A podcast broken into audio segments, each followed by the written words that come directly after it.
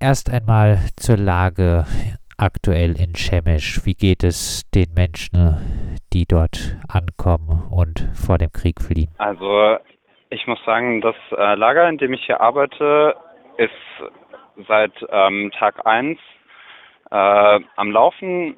Das ist so ein ehemaliger ja, Großmarkt, ähm, der Leerstand, wenn ich richtig informiert bin, vor dem Krieg und ähm, jetzt quasi umfunktioniert wurde. Ähm, da haben sich Strukturen gebildet seit Tag 1 und da wir jetzt schon eine Weile ähm, das Lager am Laufen haben, äh, sieht die Lage eigentlich ganz gut aus. Ähm, hier, hier, wird jeden Tag irgendwas Neues gebaut. Ich sehe, wie so kleine Dinge sich weiter verändern. Die Strukturen in den Teams ähm, bauen sich aus und die Lage im Lager ist eigentlich meistens ziemlich gut. Wir haben super viel Essen. Ich sehe super viele Spenden, die hier ankommen. Ähm, die Menschen bekommen eigentlich alles, was sie erstmal brauchen ähm, in der Situation, jetzt gerade vor Ort. Hier sind viele Freiwillige, die ähm, ihr Bestes geben, um ähm, den Menschen zu helfen. Es gibt Essen, es gibt Schlafplätze, es gibt einen kleinen Kindergarten. Ähm, um die Haustiere wird sich gekümmert, die mit dabei sind. Und ähm, genau, ich arbeite in einem Team, das eben Weitertransporte organisiert. Und auch davon gibt es aus verschiedenen Ländern ähm, verschiedene Teams, die das machen. Und das ist so die große Aufgabe, die ähm, jetzt äh, genau eigentlich am wichtigsten ist, damit die Menschen von hier auch wieder weiterkommen, weil die Lage sich einfach ähm, stetig verändert. Was sind die Sorgen, äh, von denen die Menschen berichten? Ähm, auch das ist sehr unterschiedlich. Also manche Menschen kommen hierher und äh, wirken super stabil.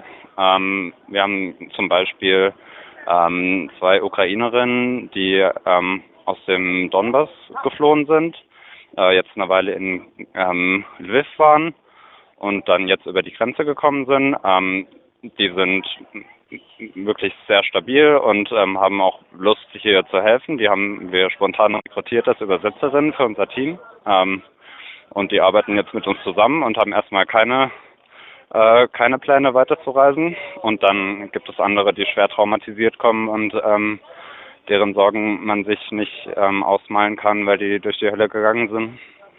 Genau, die Menschen, die dort jetzt äh, wahrscheinlich schon oftmals, äh, du hast gesagt, traumatisiert ankommen, äh, scheint der größte europäische Fleischkonzern Tönnies nun äh, direkt als Arbeitskräfte anwerben zu wollen. Wie sind denn die Tönnies-Verantwortlichen in äh, Shemesh in diesem Flüchtlingslager aufgetreten? Die sind ähm, hier einfach reinspaziert. Ähm, wir haben eigentlich ähm, Unterstützung von der polnischen Armee und der polnischen Polizei, die hier die Eingänge ähm, dicht machen und nur Freiwillige reinlassen.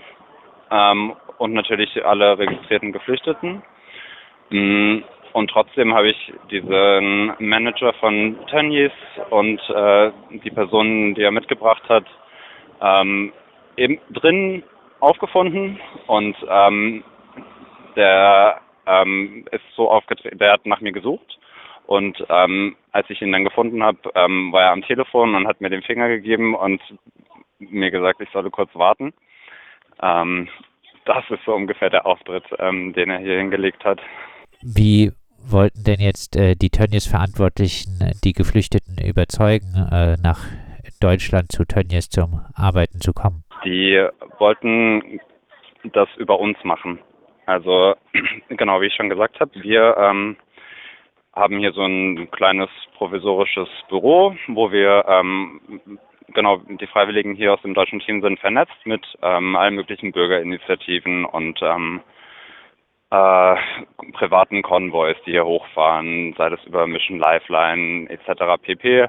Ähm, und wir ähm, sind vernetzt mit diesen Menschen und ähm, organisieren quasi Transporte ähm, dass sie hierher kommen, geben dann Tickets aus an Leute, die bestimmte Ziele haben in Deutschland und bringen die Menschen mit den FahrerInnen zusammen ähm, und schauen, dass da auch, dass die Leute ungefähr das bekommen, wo sie hinfahren, was sie sich erhoffen. Ähm, machen quasi diese Vermittlungsarbeit und die Geflüchteten hier, die vertrauen den Freiwilligen ähm, zu einem ganz großen Teil sehr stark. Auch einfach, weil sie in der Fremde sind und überhaupt keine Ahnung haben, was ähm, hier passiert und ähm, was mit ihm passiert und die setzen sehr viel Vertrauen in uns. Deshalb macht es mich umso wütender, dass ähm, dieser Tönnies-Mensch zu mir gekommen ist und mir diesen Vorschlag gemacht hat und gesagt hat, ich organisiere euch Busse, damit ihr mir Geflüchtete gebt, die ich dann, ähm, die dann einen Vertrag bei mir unterschreiben. Und äh, das war alles schon auch äh, sehr konkret. Also es gab einen Vertragsentwurf schon. Ähm, ganz genau. Also ähm, der Vorschlag, den er mir hingelegt hat, war, dass die Menschen ähm, eine Unterkunft gestellt bekommen. Also die werden umsonst nach Deutschland gefahren, bekommen eine Unterkunft gestellt von Tönnies, ähm, die sie allerdings selbst bezahlen müssten ähm, mit dem Gehalt, das sie von Tönnies bekommen, für die Arbeit, die sie dann da leisten würden. Das war auch alles mit Zahlen benannt, ähm, 11 Euro die Stunde. Das waren so diese Standardsachen, die eigentlich auch ganz normal sind. Und äh, der Transport, inwieweit war da äh, Tönnies, war äh, der Tönnies Verantwortliche äh, da schon vorbereitet auf einen solchen Transport? Das kann ich nicht genau sagen. Ähm, der hat eben gesagt, er hat ähm, große Kapazitäten und er kann so viele Menschen holen, wie ich ihm geben kann. Wie hast du auf äh, das Ansinnen äh, von dem Tönnies äh, Verantwortlichen reagiert? Ähm, ich bin ja ausgetickt. ähm, ich habe ihn äh, rausgeworfen direkt und ähm, ja, konnte mich echt nicht halten. Im Nachhinein hätte ich ihn gerne noch ein bisschen mehr ausgequetscht. Ich habe ihm dann auch noch gesagt, dass ich ähm, an allen Grenzübergängen anrufen werde, in allen Lagern, ähm, mit denen ich vernetzt bin und ähm, überall vor ihm warnen werde, dass er zurück nach Deutschland fahren soll, sich schämen soll und nie wieder herkommen. Wie hat er darauf reagiert? Na, er hat gesagt, ich würde das falsch verstehen. Die möchten die Menschen nicht ausbeuten. Ähm, das sei nicht die Intention. Ähm, die brauchen ja jetzt auch Arbeit und ähm, die suchen das ja auch. Und ich habe ihn ja nicht mehr so richtig zu Wort kommen lassen. Du hast es äh, gesagt, äh, es gab ein direktes Schreiben, äh, eine äh, Art äh, möglichen Arbeitsvertrag von äh, Tönnies, mit dem sie die Geflüchteten überreden wollten, äh, einen Arbeitsvertrag zu unterschreiben. Vorgeschlagen wurde ein Stundenlohn oder angekündigt wurde ein Stundenlohn von 11 Euro. Die Unterkunftskosten von äh, 254 Euro würden vom Gehalt abgezogen. Ja, vielleicht noch mal ein bisschen zur Bewertung. Wie bewertest du diesen äh, ganzen Vorgang? Ja, das ist für mich ähm, eine, eine konkrete Darstellung davon, wie Menschen im Kapitalismus ausgebeutet werden ähm, und wie Menschen und Arbeitskraft einfach eine, äh, eine Ware gemacht werden. Und das ja, macht mich immer schon wütend und ähm, gerade jetzt in einer Situation, wo ich hier vor Ort bin und äh, sehe, wie viel, ähm, wie viel Leid diese Menschen erfahren haben ähm, und wie dringend die ähm, echte Hilfe brauchen, ähm, kann ich mich nicht halten. So ist es. Ich kann es nicht begreifen. Hast du mit äh, Geflüchteten über diese äh, Situation, über dieses Angebot in Anführungszeichen von Tönnies gesprochen? Gab es da Reaktionen auf diese Geschichte? Ähm, nee, habe ich nicht gemacht. Ich, ähm, wir konzentrieren uns darauf, den Geflüchteten hier ein Sicherheitsgefühl ähm, zu geben. Und das ist oberste Priorität gerade. Vielleicht äh, abschließend dann äh, statt mit einer Arbeit bei Tönnies, wie kann man äh, die Menschen in äh, Shemesh am äh, besten unterstützen? Ja, ähm, all die Bürgerinitiativen, die es gibt, ähm, zum Beispiel irgendwelche privaten Konvois zu starten in Zusammenarbeit mit Hilfsorganisationen, ähm, Lebensmittel spenden und Kleider spenden. Das sind alles tolle Sachen, die kommen hier tatsächlich an. Ich kriege das jetzt mit seit einigen Tagen schon. Und ähm, das sind Dinge, die wirklich wichtig sind.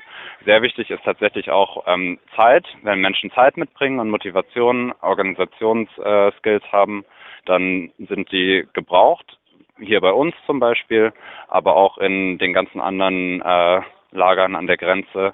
Ähm, das sind Dinge, die wir brauchen. Freiwillige, die ähm, hierher kommen und hier für ein, zwei Wochen bleiben können. Genau, das sind Dinge, die sehr viel unterstützen, aber wirklich jeder, ähm, jeder Bus, der hier irgendwie organisiert wird von äh, seit es der Musikverein XY-Dorf ähm, ist eine große Hilfe. Das sagt äh, Simon R., unterstützt ehrenamtlich Geflüchtete in Chemisch, etwa fünf Kilometer entfernt von der ukrainischen Grenze und hilft, die Weiterreise zu Unterkünften unter anderem in Deutschland zu organisieren. Wir haben mit ihm gesprochen über den Versuch, vom größten europäischen Fleischkonzern Tönnies die Lage der Menschen dort auszunutzen und sie direkt zum Unterschreiben eines Arbeitsvertrags bei Tönnies zu überreden.